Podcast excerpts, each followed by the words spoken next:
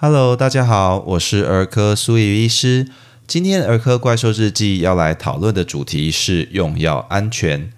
在医药进步的现代，药物已经与我们的生活密不可分。根据食品药物管理署国人常见指示药成药使用行为调查的结果发现，超过六成的国人会自行购买指示药或成药，但却只有五成的民众知道我国药品依安全性而有分级制度。现在正在收听的你，又是否清楚处方药、指示药与成药的区别呢？唯有对用药安全有正确的了解，我们才能趋吉避凶，与医师及药师合作，共同守护孩子的健康。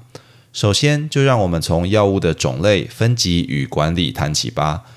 药物通常指的是具有诊断、治疗、减轻或预防疾病等功能，而且足以影响生物体结构与生理机能的物质。在分类上，除了可以依照药物的化学结构与用途来区分，也可以依照使用途径进行分类，例如口服药、外用药与注射药等。由于使用途径会大幅影响药物的吸收与作用位置。而且药效、剂量与安全性等的研究评估都是在正确使用下的结果。如果将外用药、注射药拿来吃等不正确使用的状况，除了可能无法达到预期的效果，也会发生意料之外的危险。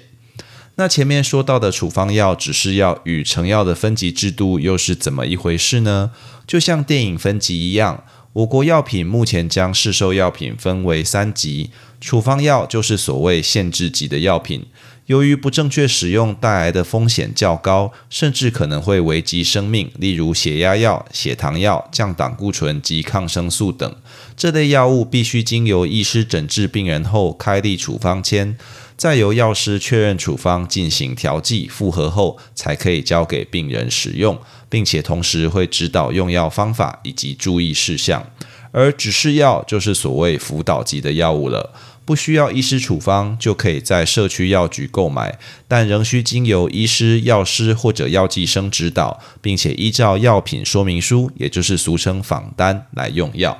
例如部分止痛药、肠胃药以及综合感冒药等，就属于这种指示用药。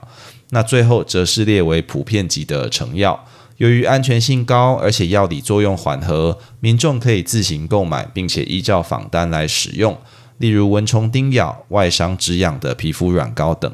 讲到这边，你可能会疑惑：那平常我们在社区药局或者卖场看到的那些综合维他命、叶黄素补品，那这在分级上又是属于哪一级呢？其实这些东西不算药物，它们统称为保健食品。不能标示疗效，而且不以治疗疾病为目的。安全性的要求也较药物宽松许多，因为毕竟这些东西是食物。那这些食物里面有通过国家健康食品认证的，就称之为健康食品，讲的是能够提供特殊营养素、具有保健功效，并标示或广告其具该功效的食品。但同样也不可以宣称疗效或者治疗疾病，只能作为预防保健食用。其实也就是俗称的小绿人标章啦。那大家耳熟能详的益生菌也多半属于此类，可以回头参考我们之前讨论益生菌的章节哦。那在了解药物的种类分级与管理后，当我们自己或孩子因为疾病或者不适去就诊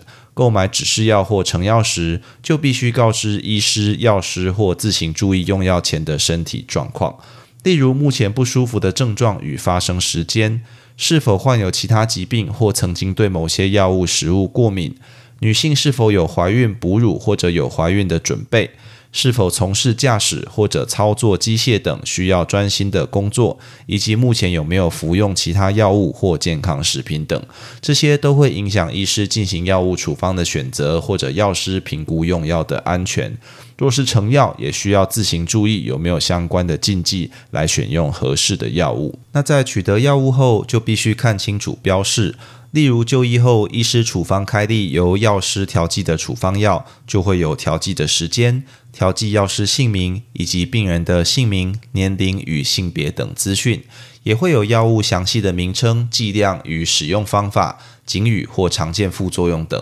如果不是医疗专业，可能有些资讯会较难解读或记忆。这时建议可以用手机拍下记录，并且将药袋或处方签保存，方便之后就医或者用药来参考。而若是非处方药品，比如指示药或成药，也会在外盒上有完整的标示，包括药物名称、用途、禁忌症以及分级等，并且有卫福部许可证字号。事实上，所有市售的合法药物都可以在食药署的系统里查询到。提醒大家，为了健康，千万不要购买使用来路不明的药品哦。那讲完前面这些虽然重要但容易被忽略的内容后，接着就要来准备使用药物了。意外的有很多小细节需要注意呢。首先，自行购买的药品。它的药物说明书，也就是仿单，必须仔细阅读，来了解药物使用的方式与前面提到的各种细节。这边苏医师就提一些临床上，尤其是儿童用药常常会遇到的问题。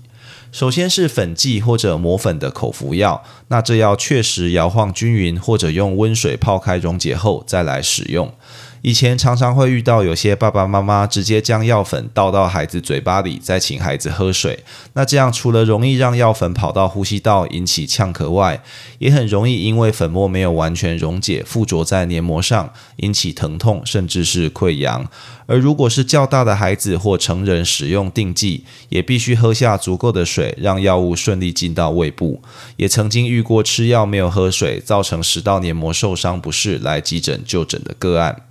再来要谈的是使用药物的频率。为了让药物在身体内维持能够发挥效果的浓度，而且避免过高造成毒性，常常会需要定时定量的服用。例如，一天使用三次的口服药，可以在早上八点、下午四点、晚上十二点间隔八小时来去使用。但为了配合日常作息，尤其是睡眠时间比较长的儿童，大部分是可以不用这么严格啦，就调整成早中晚三餐来使用。尤其是某些症状控制的用药，如果刚好在该服用药物的时间症状不是那么严重，或孩子已经入睡，跳过不使用也是没有问题的。那有些爸爸妈妈他就会问啦，如果像这样跳过，或者是呃忘记吃药了，有没有需要补吃呢？一般的原则是这样。例如一天三次的用药，稍微计算一下，就是大概八小时用药一次嘛。那如果跳过了一次，距离下次吃药还有一半的时间以上，也就是四小时以上，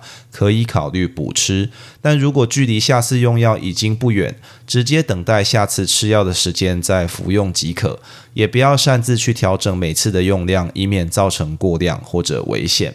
另一个常被问到的是，有些孩子很抗拒吃药，或者有肠胃道的症状，哦，可能一吃下就吐了。那吃药后吐了，到底要不要补吃呢？虽然没有非常完整的证据，我们一般的建议是在服药后半小时内吐了，可以考虑再服用一次。但如果已经距离服药超过半小时，或者反复的呕吐，就不要再补了。最后一个问题是为了让孩子好好吃药。可不可以配着奶、咖啡、果汁、茶或者是可乐这些东西来吃药呢？为了要好好回答这个问题，我们要先知道，如同药物间可能会发生交互作用，影响彼此的药效，药物跟食物中的成分也可能会发生反应，影响药效。那这些交互作用虽然非常多，但会引起严重不良反应的比例并不是那么高。科学上，我们会分析不同药物的成分与药理机转，配合实际的使用经验，去确认药物间是否会有交互作用。可是，食物的种类与成分实在太过复杂了，要将药物跟所有的食物或饮料之间彼此的影响弄清楚，实在太过困难。所以，我们一般会建议在饭前一小时或饭后两小时用水来服药，最为保险。但是这样的要求又实在太过严苛，不止在儿童难以做到，大部分的成人可能也很难配合。苏医师个人认为，与其去定定一个难以达到的标准，不如我们先去了解常见可能发生的交互作用问题，以及你使用这些药物可能的风险，并且尽量避免即可。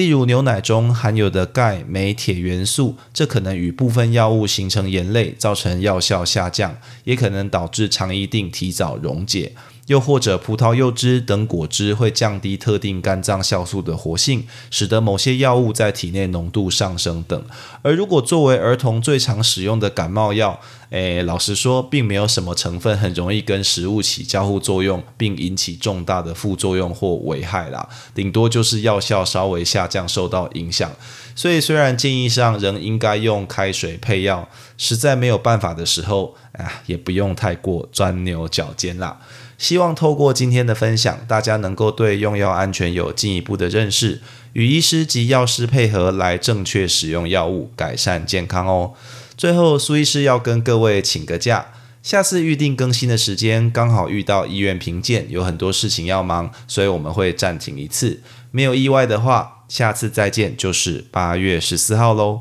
以上就是今天的全部内容。如果你喜欢本频道，欢迎按下关注、订阅，并且分享给你周遭的亲朋好友，这样就能收到本频道的最新通知，也让苏医师有动力提供大家更优质的内容喽。也欢迎各位听众到 Apple Podcast 留下你对频道的看法，或寄 email 到频道信箱，提供您宝贵的意见哦。我是苏玉医师，我们下次见。